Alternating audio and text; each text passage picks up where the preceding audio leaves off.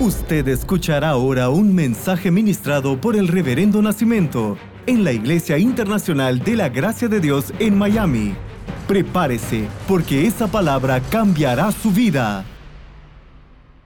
Estamos viviendo un tiempo de restitución.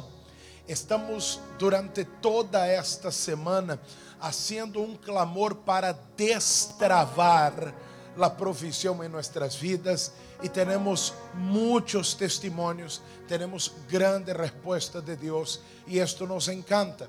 En el día de ayer yo comencé a hablar sobre tres historias y un destino. En el segundo libro de Reyes, capítulos 3 y 4, vimos la historia de tres reyes que estaban yendo a una guerra, medio que se perdieron en un desierto, están siete días de camino no tienen como proseguir, no tienen como volver, necesitan agua. La historia de tres reyes. También vimos la historia de una mujer uh, pobre, una viuda pobre. No era una reina, era una viuda pobre que estava a ponto de perder a seus dois hijos por não ter recursos e estar endeudada. Ela necessitava pagar suas deudas para salvar a seus hijos. E vimos a história de uma mulher importante, diz a Bíblia. Uma mulher que sí tinha ah, recursos, tinha conexões, tinha uma boa reputação, pero não tinha hijos. Então, ela tem recursos, pero não tem hijos. La outra tem hijos, pero não tem recursos. Los reyes não têm água. E hemos aprendido ayer que sin importar qual seja a sua história ou qual seja a sua posição, todos necessitamos em algum momento uma intervenção divina. E os reis van a vivir esta intervenção divina. A viuda pobre, ela vai vivir esta intervenção divina. E a mulher importante também la vai a vivir. Dios no es Dios eh, solamente de las personas necesitadas. Dios no es Dios solamente de la gente importante. Dios no es Dios solamente de los reyes y príncipes. Dios es Dios de todos aquellos que le invocan. Dice la carta a los Romanos capítulo 10 versículo 13 que todo aquel que invocare el nombre del Señor, él será salvo, será rescatado, será redimido, vivirá uma intervenção divina. Não sei se estou falando a alguém que encabeça uma corporação, que encabeça eh, uma empresa, que encabeça eh, o governo de uma municipalidade, de uma cidade, de um país, de uma nação. Não sei se estou falando a alguém que encabeça uma grande família, que encabeça 300, 500 funcionários, 20 funcionários. A lo mejor estou falando a alguém que lo que está luchando es para no perder más de lo que ya perdió. La mujer perdió el marido, ahora le quieren llevar los hijos, hay deudas.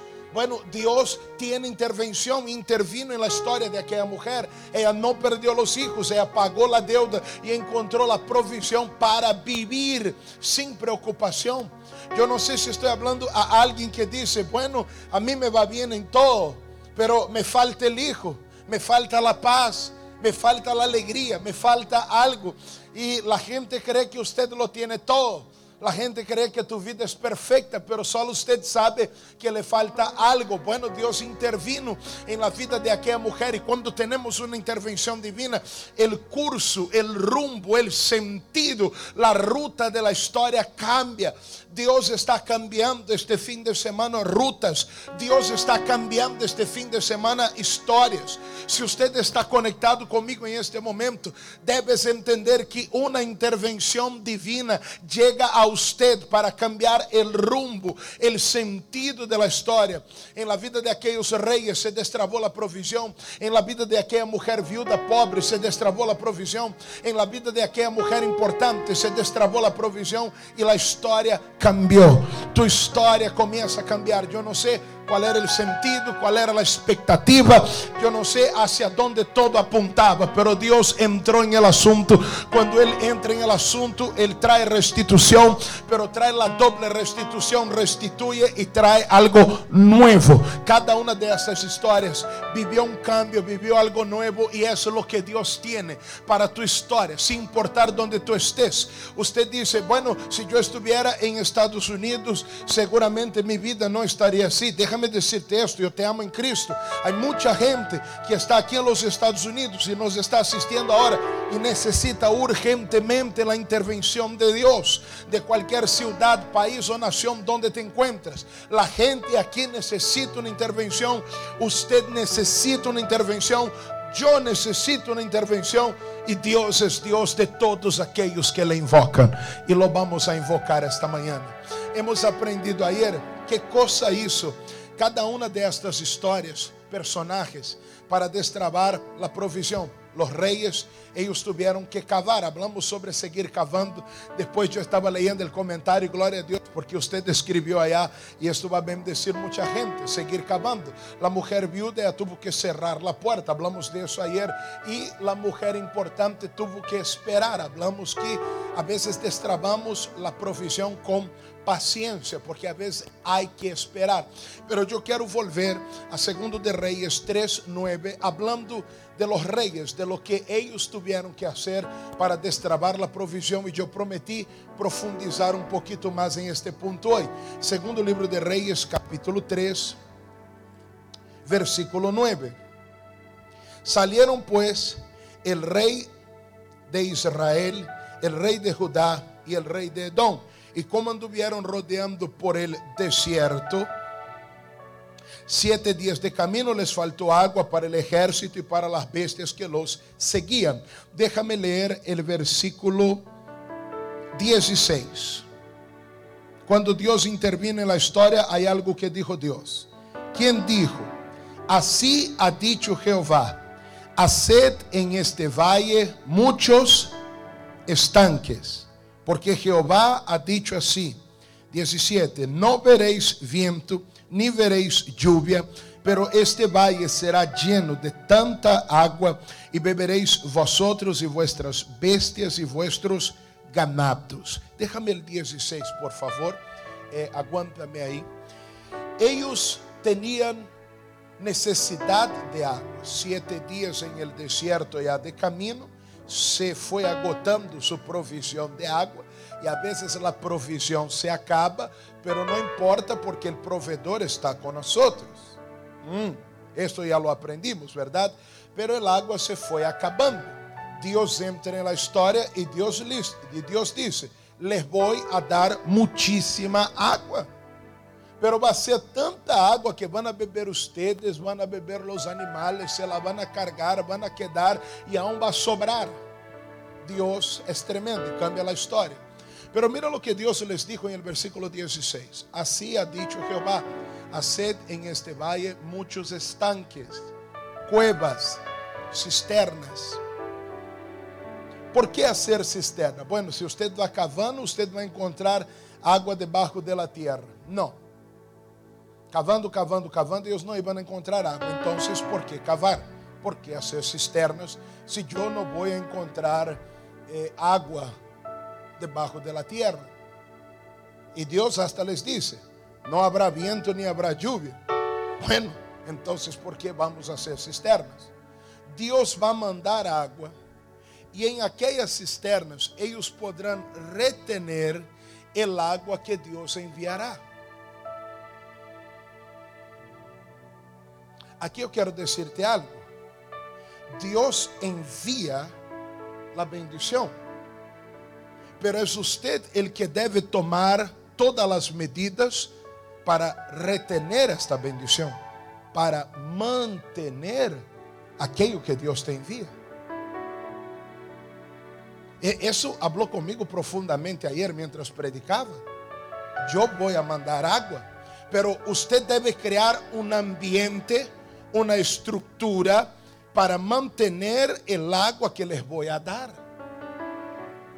Porque Dios da, pero la misión mía La responsabilidad mía es tener el ambiente y la estructura para retener, conservar aquello que Dios me ha enviado. Por eso ellos debieran hacer cisternas, estanques, estanques, dice la Biblia, ¿verdad? Una estructura para conservar el agua. Entonces, resumiendo la historia, porque voy a proseguir, el agua vino. No se sabe de dónde vino, pero vino. Y ahí los estanques fueron llenos. Y ellos ahora tenían el agua. Gloria a Dios por eso. Usted debe crear un ambiente para mantener aquello que Dios te ha dado. Qué duro es perder lo que se nos dio. Mira, recibir, tener es importante. Pero tan importante como recibir y tener es mantener aquello que hemos recibido. Mantener es tan importante como tener y aún más. Les doy ejemplos. Por ejemplo, hay personas que no tienen hijos y quieren y sueñan con tener un hijo. Tener este hijo es una dicha, es una bendición. La persona que no tiene el hijo sufre por no tener un hijo. Todo el mundo tiene un hijo y yo no tengo hijos. Duele no tener hijos, sí duele. Pero perder a un hijo duele mucho más no tenerlo. ¿Me entiende? O sea, mantener, mantener es tan importante como tener y aún más. Una persona que no tiene una casa, paga su renta, pero anhela, no sueña con un día tener su casa. Duele no tener mi casa propia estar pagando tanta renta. Duele. Pero imagínate la persona que después de haber conquistado su casa, la pierde. Eso duele más. Entonces, lo que Dios estaba diciendo a aquellos reyes es, construyan un ambiente donde ustedes puedan mantener lo que les voy a dar. Wow, eso es poderoso. Sansón recibió algo grande de Dios. Recibió fuerza de Dios, capacidad de Dios. El problema con Sansón es que él no creó una estructura para mantener aquello que Dios le había dado. ¿Me entiende? ¿Me entiende? El problema es que Sansón, él no hizo los estanques, las cisternas. Él no hizo el ambiente para mantener lo que Dios le había dado. Porque el hecho es que la lluvia viene sobre tu vida. El hecho es que agua viene sobre tu vida. El hecho es que la provisión se destraba sobre tu vida. Pero lo que hay que hacer ahora es construir un ambiente, una atmósfera para mantener lo que Dios me va a dar. Sansón recibió, pero no lo pudo mantener. Y qué final tan triste tuvo Sansón. Sansón debió morir en buena vejez, con una gran fortaleza, dejando un gran legado, un gran legado para el pueblo de Dios, para las naciones, pero no retuvo lo que Dios le había dado. Qué triste es cuando vemos la historia de Saúl. Dios le dio el reino a Saúl. Dios le dio el reino a Saúl. Lo constituyó como el primer rey sobre su pueblo. Wow. Pero Saúl no construyó los estanques, no construyó un ambiente para conservar, para mantener aquello que Dios le había dado. Y ahí Saúl perdió el reino y terminó de una forma bien inferior de lo que él debiera terminar. Él no pudo asegurar aquello que se le había dado. Amán fue honrado por el rey. El rey le dio honra, pero él no pudo retener, mantener, conservar. ¿Y será que usted podrá mantener lo que Dios te va a dar? déjame decirle algo. La salvación es gratuita. No es mérito tuyo, es regalo de Dios. Dios te da la salvación. Pero ¿será que usted va a lograr asegurar esto o va a escapar de tus manos? ¿Me entiende? Dios me dio dos hijos. Es una dádiva, es un regalo de Dios. ¿Será que yo voy a mantener esto o se me va a escapar de manos? ¿Por qué? ¿Entiende? Mantener lo que se te da es responsabilidad tuya. Por eso crea una estructura, crea un ambiente para mantener. Porque a Dios no le gusta perder. A nosotros tampoco nos gusta perder. A mí si vamos a hacer piedra, papel o tijera, yo quiero ganar. a Dios no le gusta perder. San Juan 6:39, y esta es la voluntad del Padre, el que me envió, que de todo lo que me diere no pierda yo nada. Vamos avanzando, Dios no quiere que usted pierda. A Dios no le gusta perder. A Dios no le gusta perder absolutamente nada. Y esto lo revela Jesús, lo reveló ahí en Juan 6, pero también nos revela esto en el mismo Evangelio de San Juan capítulo 18, versículo 9, que dice, para que se cumpliese aquello que había dicho, de los que me diste, no perdí ninguno. A Dios no le gusta perder, Dios no quiere que usted pierda. ¿Cómo podemos construir estanques? ¿Cómo podemos construir un ambiente? Ah, me gusta eso ¿Cómo podemos construir un ambiente donde vamos a mantener lo que Dios nos va a dar, lo que Dios ya nos dio, lo que Dios nos está dando? Eso me gusta. ¿Cómo construir un ambiente donde vamos a mantener lo que Dios nos dio, lo que nos está dando y aquello que está liberando, destrabando provisión? El hombre entendió la necesidad de manter, conservar lo que ele conquistava. Eu dou um exemplo muito simples. Pensa em nossos ancestros pescando eh, peces. Pensem isso. Eles sacavam o pez, o pescado del água, se lo levavam na casa. E quanto tempo les durava este pescado? Acuérdate, estoy hablando de mucho tiempo atrás. No había ninguno de los sistemas que tenemos hoy. El pescado les duraba el momento, el día, para el otro día ya se había echado a perder. Y qué duro es atrapar tantos peces y no poder mantenerlos porque se echa a perder. Bueno, el hombre va avanzando y de repente el hombre encuentra la manera de, de salar el pescado y salando el pescado tú lo mantienes por un tiempo más. No por mucho tiempo, pero dura un poco más. Bueno, vamos avanzando con esto.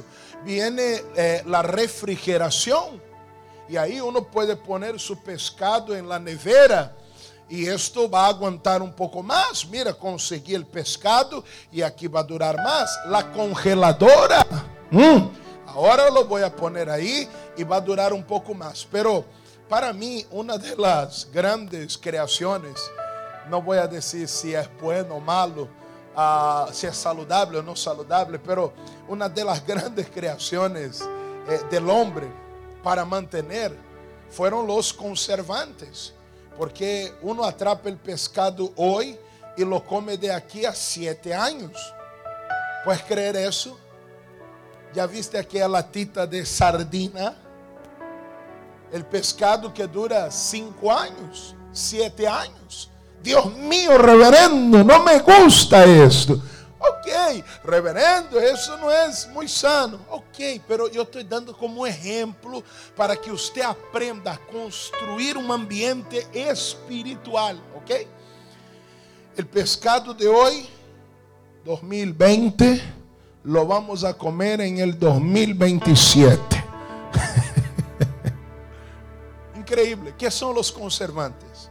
conservantes son aditivos químicos que prolongam, extendem a duração. Aditivos químicos que extendem a duração, que impedem a formação de microorganismos. O hecho é que sobre qualquer tipo de carne, pescado, pollo, carne roja, eh, se começam a formar microorganismos. E estes microorganismos fazem que o alimento entre em um estado de decomposição. Então, o que hacen os conservantes é impedir a formação de los microorganismos, impedir que esto que destruye, impedir que esto que malogra, impedir que esto que hace que entre em um estado de decomposição se forme. Não há microorganismos, se extiende a duração do alimento. ¿Me sigue hasta aqui ou não? Hebreus 10:38 diz o seguinte: Mas el justo vivirá por la fe, e se retrocediere não agradará mi alma. 39. Pero nosotros no somos de los que retroceden para perdición, sino de los que tienen fe para preservación del alma.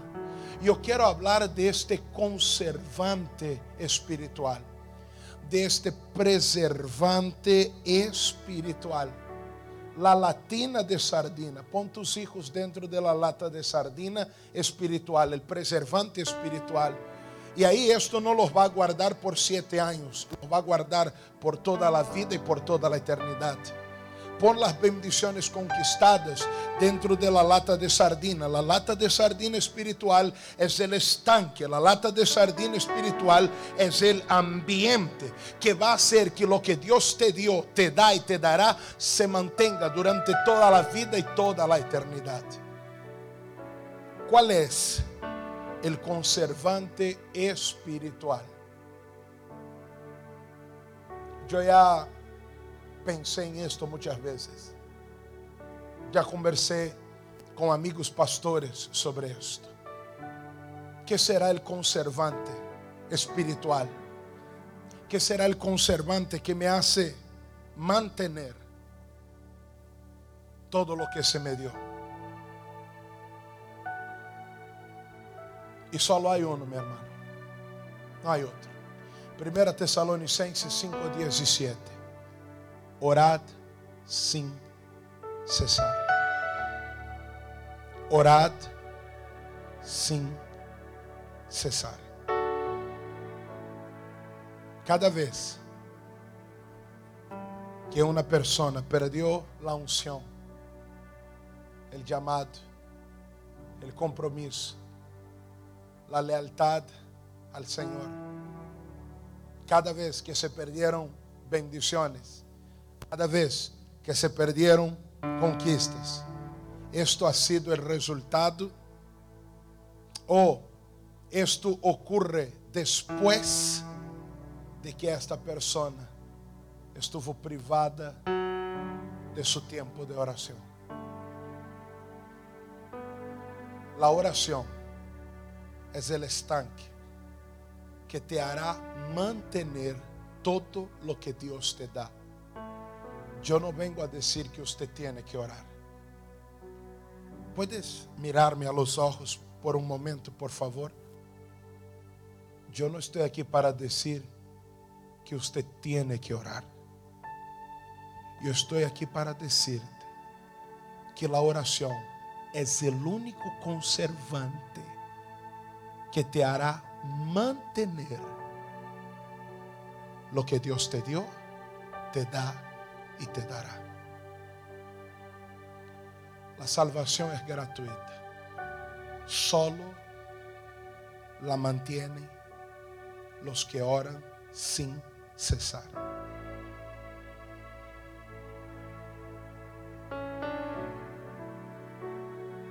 La cura es gratuita. La liberación es gratuita. La salvación de tu familia es gratuita. Pero a veces no logramos retener el agua. Porque comienzan a formarse microorganismos dentro de mi corazón. Y aquella alegría que yo sentía antes ya no la siento ahora. Aquellos deseos que yo tenía de servir a Dios antes, ya no los tengo ahora. Aquel amor que yo tenía por mi esposa antes, ah, cambió aquí algo, sabe? Tá? Ahora aquí hay eh, resentimiento, queja. Se fue creando cosas que comienza a poner mi relación, mi compromiso em um estado de decomposição. Pero sabe por que isto se forma dentro de uma? Salimos de la lata. Aí, déjame demonstrarte como é que a oração é o ambiente que te hace mantener lo que Deus te dá. Eu te vou provar isso. Qual é el área espiritual que Satanás más golpea? Que la gente más dificultad tiene. Como pastor, yo te voy a decir, la mayor dificultad entre los que caminan con Dios es tener una vida de oración diaria. ¿Me sigue? ¿Cuántas veces usted oró esta semana? Pero no estoy hablando de Señor, gracias por la comida. No. Estoy hablando que usted sacó tiempo con Dios. Que usted cerró la puerta y dijo, Dios, ahora soy yo y el Señor. Pastor, ni un día. Dios te da mucho, pero se te escapa de la mano. Porque solo hay algo que puede mantener lo que Dios me da. Dios te pone la corona en la cabeza. Pero si usted no tiene una vida de oración, se te cae la corona. Yo no vengo a hablarles hoy, ustedes tienen que orar. No. Lo que yo quiero decir hoy es que no hay otra forma. No existe. Escúcheme, no hay otra manera. La diferencia que hay entre persona y persona no es que unos son más bendecidos que otros, es que unos van acumulando bendiciones, porque Dios siempre bendice, Dios siempre bendice. Y hay gente que va acumulando bendiciones. Y esto va haciendo que la persona crezca a cada día más. Y hay otros que son bendecidos, pero se les va. Y ahí viene otra bendición y se les va. Viene otra oportunidad y se les va. Entonces, no es que Dios hay gente que es muchísimo bendecida y hay gente que es poquísimo bendecida, porque Dios no hace excepción de personas. El río está delante y uno bebe lo que quiere beber. Es que hay personas que inconscientemente encontraron el camino para ser estanques. Te llegó un proyecto comienza a cavar. Nació tu hijo, comience a cavar.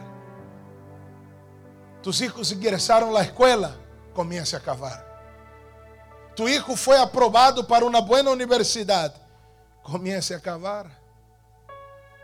Tu marido, tu pareja consiguió una posición mejor en la empresa, comience a cavar te llegó un buen contrato que usted no esperaba, comience a acabar.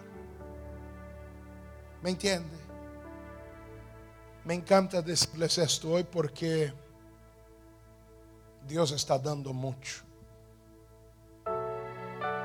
En este tiempo Dios está liberando muchísimo. Pero tú necesitas asegurar lo que Dios te da. Déjeme contarle algo. Y aquí yo termino. No es sorpresa que vemos grandes hombres de Dios, gente que foi usada por Deus para cantar, para alabar, gente que foi usada por Deus para predicar, para liberar, para curar, que de repente se perdió. ¿Qué pasó con ellos? Usted ya sabe. ¿Por qué no pudieron retener la corona? ¿Por qué no pudieron mantenerse? com a mesma unção, com o mesmo compromisso, você já sabe. Lo cierto é que a maior dádiva de Deus é a salvação. É grátis. Bueno, eu me vou a portar lindo para que Deus me dê a salvação. Ele te dá a salvação em el momento que você crê. Agora você começa a portar-se lindo para manter a salvação. Entende? Para que nadie te la arrebate de las manos. Ah, Agora, para portar-me lindo, yo necesito tener buenos estanques. Toda persona que usted vea viviendo alineada al propósito de Dios, detrás de esta conducta, detrás de este carácter perdonador, humilde, generoso, hay una vida de oración. Toda pessoa que você veja e seja lo contrário, detrás de isso, não existe uma vida de oração. Usted escuchó el mensaje ministrado por el Reverendo Nacimiento. Manténgase en contacto con nosotros a través de nuestras redes sociales y disfrute de todos los mensajes. Nuestro Facebook es www.facebook.com barra Miami o descargue nuestro aplicativo IIGD Miami, Iglesia Internacional de la Gracia de Dios en Miami, 8546 Southwest y la 40 Street, un lugar de conexiones divinas.